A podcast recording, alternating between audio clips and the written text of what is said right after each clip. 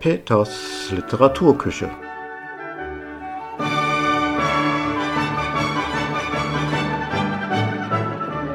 Der Literaturpodcast von und mit Peter Fassbender, frisch und direkt aus meiner Küche.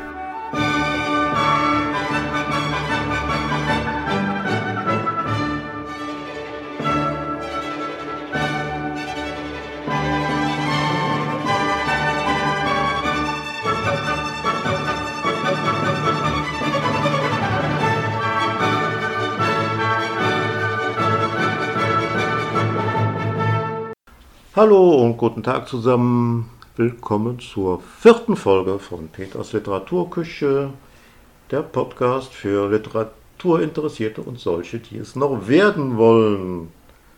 Wie bei der letzten Folge schon angedroht, heute wieder mit Gästen.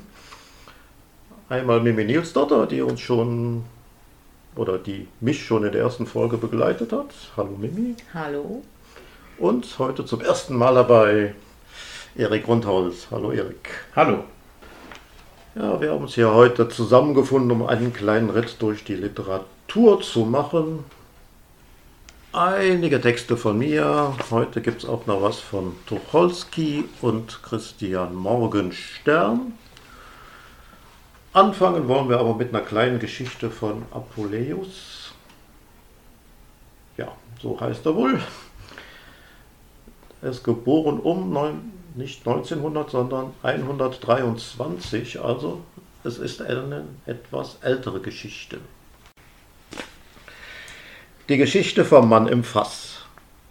In der Herberge, wo wir gastfreundlich aufgenommen wurden, erfuhren wir eine lustige Geschichte von einem armen Zimmermann, dem seine Frau auf die schnurrigste Weise von der Welt Hörner aufgesetzt hatte. Sie sei hier zum Besten gegeben. Ein armer Zimmergeselle, der nur kümmerlich sein Brot im Tagelohn verdiente, hatte ein Weib, die, aller Armut ungeachtet, wegen ihrer Sittenlosigkeit überall berüchtigt war. Eines Tages, als er früh auf seine Arbeit ging, huschte flugs zu ihr ein flinker Galan ins Haus. Kaum waren beide aber zusammen und fingen voller Sicherheit an, der Liebe zu pflegen, siehe, da kehrte der Mann schon wieder heim ohne dass er jedoch um etwas gewusst oder dergleichen sich versehen hatte. Vielmehr, da er die Tür dicht und fest verschlossen und verriegelt fand, freute er sich im Herzen über die strenge Eingezogenheit seines treuen Weibes. Er klopfte an und gab durch Pfeifen das Zeichen, dass er da sei. Wie der Blitz hatte er sich das verschmitzte und auf solche Fälle ausgelernte Weib aus ihres Liebhabers intimster Umarmung freigemacht und ihm in einem großen Fasse versteckt, das halb verschüttet und leer in einem Winkel stand. Nun machte sie dem Manne auf, gleich in der Tür aber ließ sie ihm böse an. Wie? Müßig und mit leeren Händen kommst du wieder nach Hause? Pfui über dich, Erzfaulenzer! Du magst nur immer die Hände in den Schoß legen und nicht einmal so viel arbeiten, dass wir unser elendes Leben erhalten können, während ich, armes, betrübtes Weib, mich Tag und Nacht mit Wollespinnen plage und mich abarbeite, damit wir nur der Bude hier nicht im Finstern sitzen müssen. Wie weit glückliche Nachbarin Daphne dagegen lebt.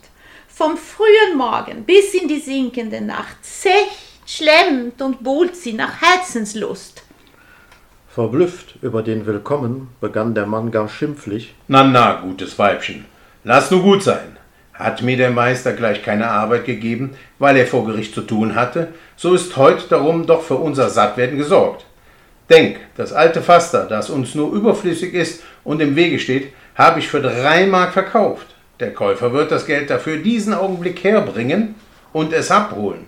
Komm, Schatz, und hilf es mir, aus dem Wuste da hervorzuziehen, damit wir es ihm ausliefern können.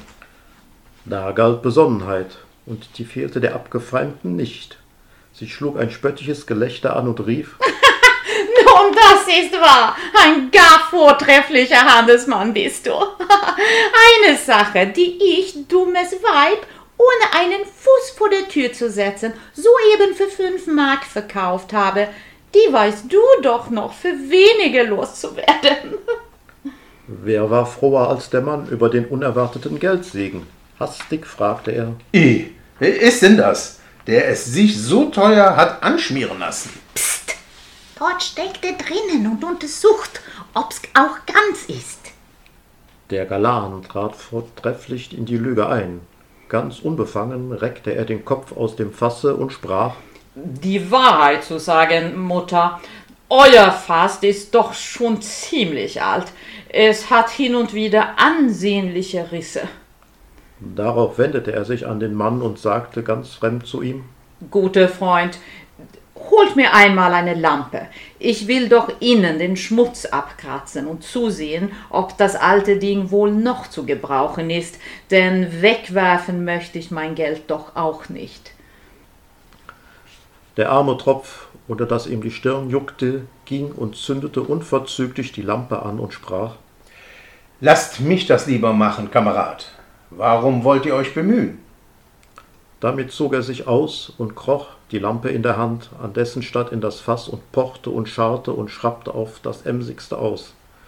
Unterdessen schmiegte sich der leichtfertige Buhle über seine Frau Zimmermann hin, die sich über das Fass gebückt hatte und bezimmerte sie nach Herzenslust.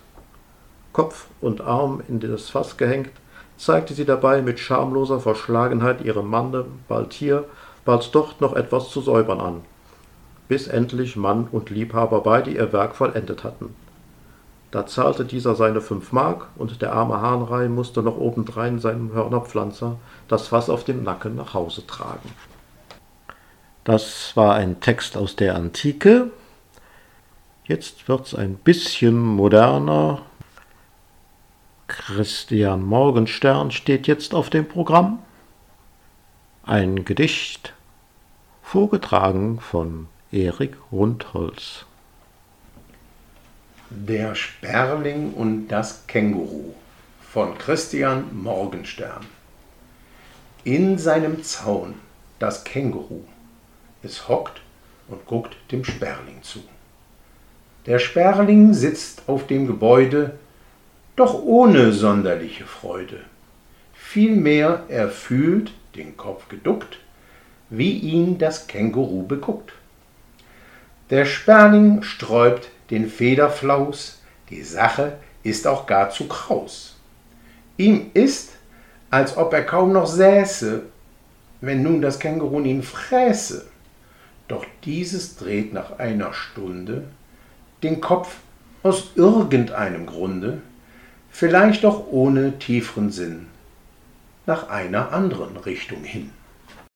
So, das war also ein Gedicht von Christian Morgenstern und jetzt kommt eine kleine Geschichte von mir, die wir alle drei zusammen lesen werden. Die Geschichte heißt Verunfallt. Verunfallt. Kommt leider immer wieder vor. Die Leute sind ja auch immer so unvorsichtig, sagte Notfallarzt über die Leiche gebeugt. Haushaltsunfall? Der Kommissar schaut den Arzt ungläubig an. Hm. Sind Sie sicher? Dr. Stein steht auf und wendet sich dem Kriminalbeamten zu. Sicher, sieht man doch auf den ersten Blick. Die Frau war beim Putzen. Kommissar Gerol atmet tief durch. So weit gehe ich ja noch mit Ihnen. Aber man muss doch auch die äußeren Umstände mit berücksichtigen. Der Arzt zuckt mit den Achseln. Auch unter Berücksichtigung der äußeren Umstände ist die Frau tot. Das steht außer Frage, Dr. Stein. Aber wie schaut es mit einer Fremdeinwirkung aus? Kommissar Gerol, mir ist ja schon klar, dass es Ihr Job ist, alles zu hinterfragen. Aber hier, wie schon gesagt, sieht man doch auf den ersten Blick, dass es bei der Hausarbeit passiert ist. Nur weil in Ihrem Dienstbezirk keine Morde geschehen, muss man ja kein, mit aller Gewalt konstruieren. Der Kommissar schaut den Arzt einen Moment schweigend an.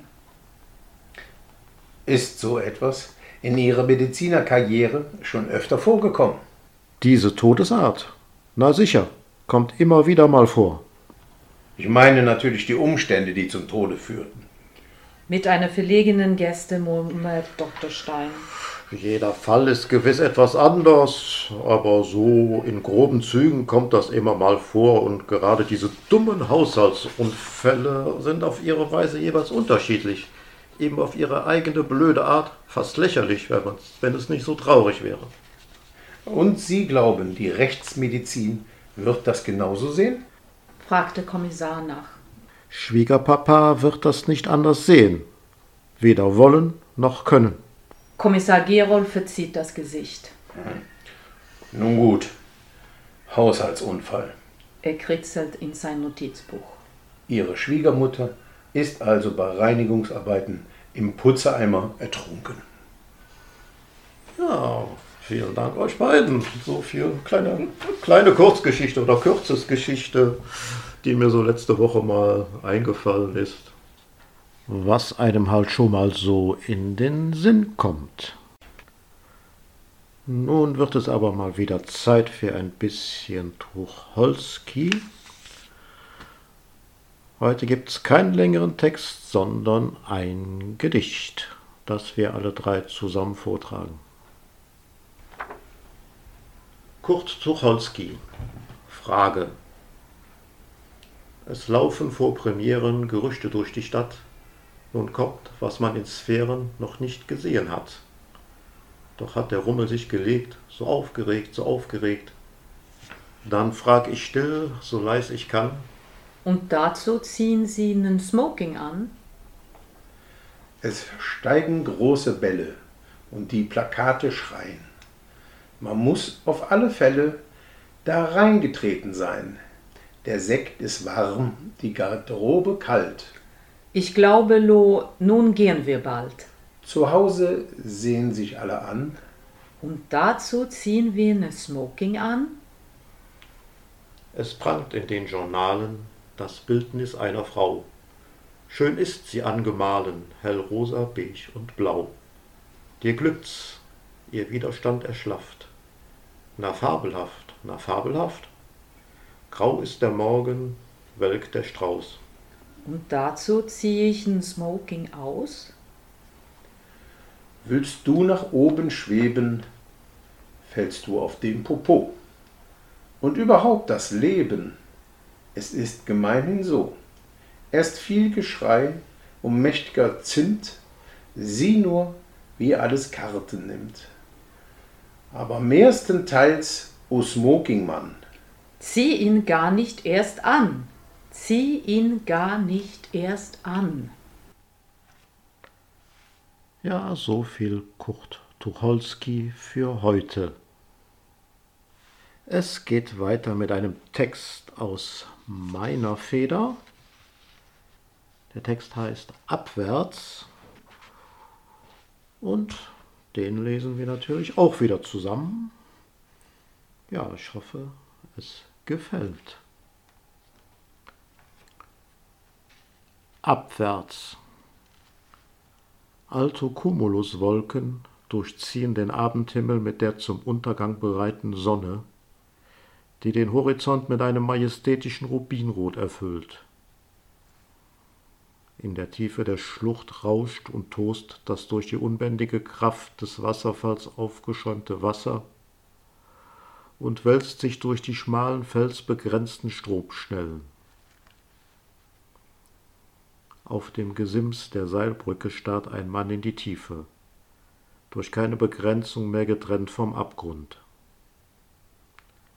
Schwer atmend beugt er sich vor, wieder zurück schaut zu der Ebene in die Ferne, wendet seinen Blick vom Neuen in die Tiefe, bewegt sich rückwärts und hält sich am Geländer fest.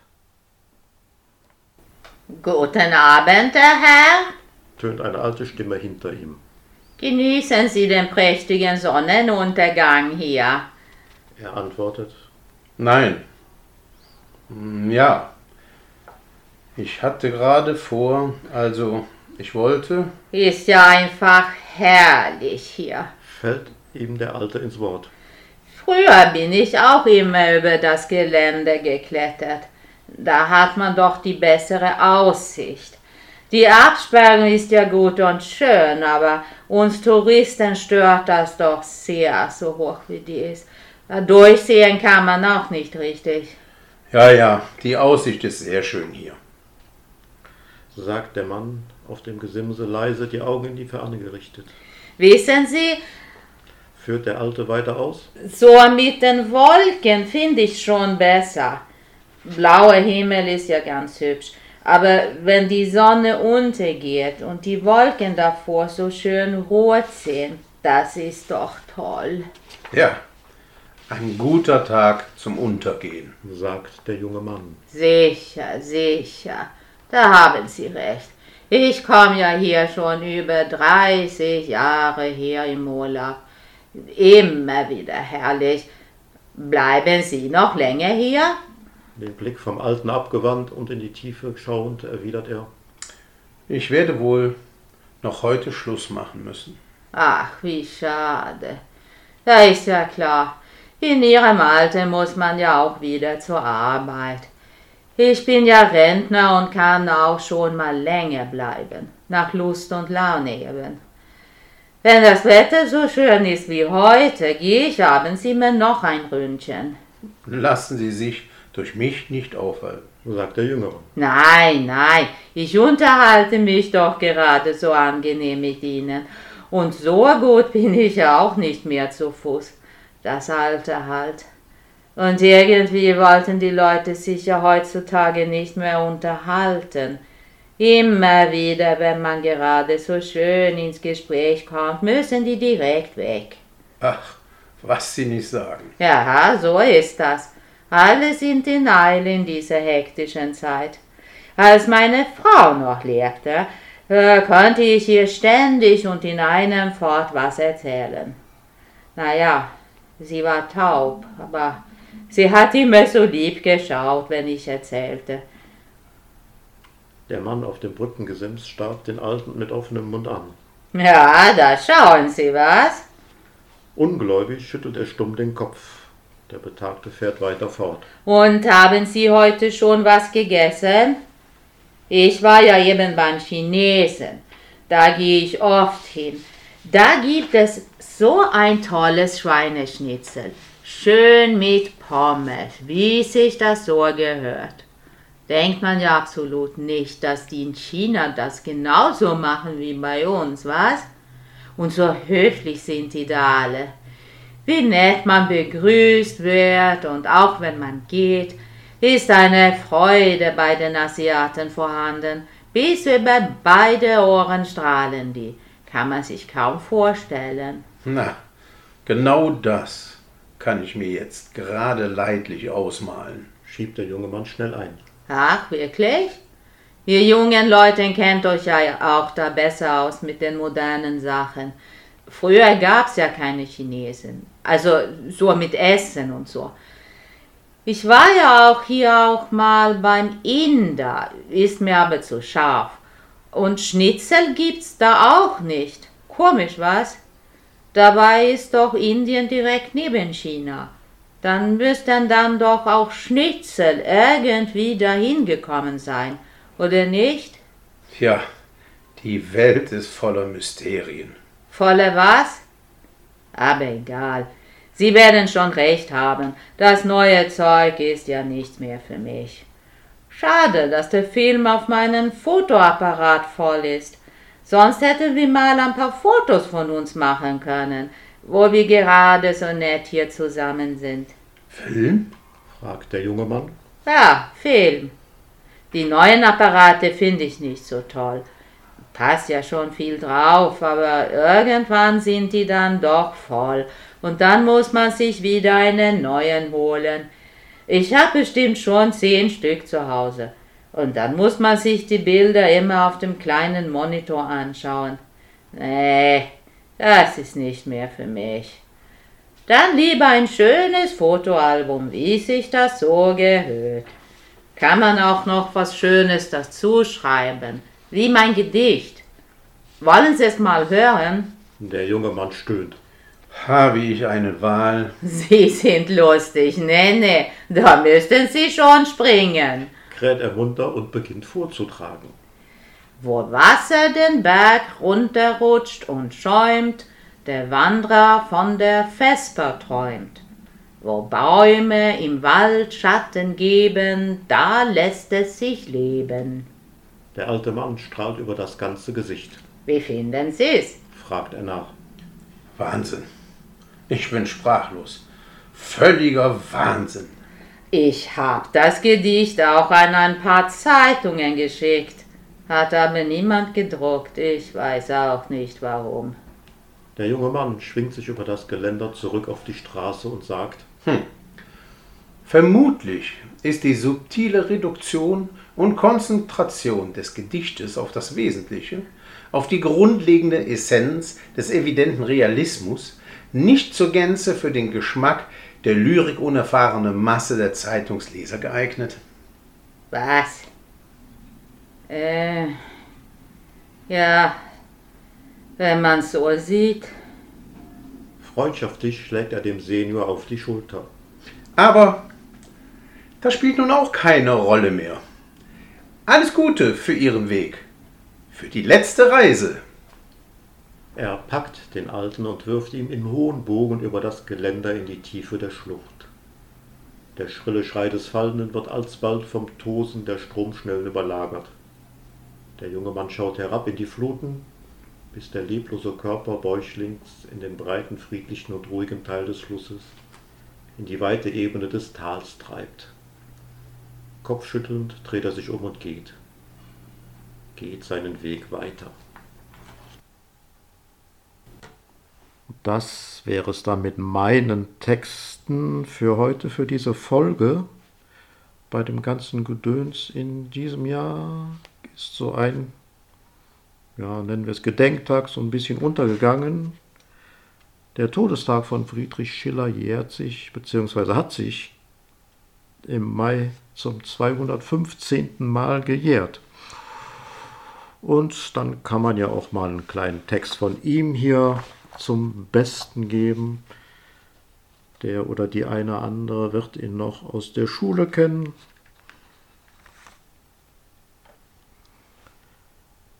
Der Handschuh von Friedrich Schiller. Vor seinem Löwengarten das Kampfspiel zu erwarten, saß König Franz.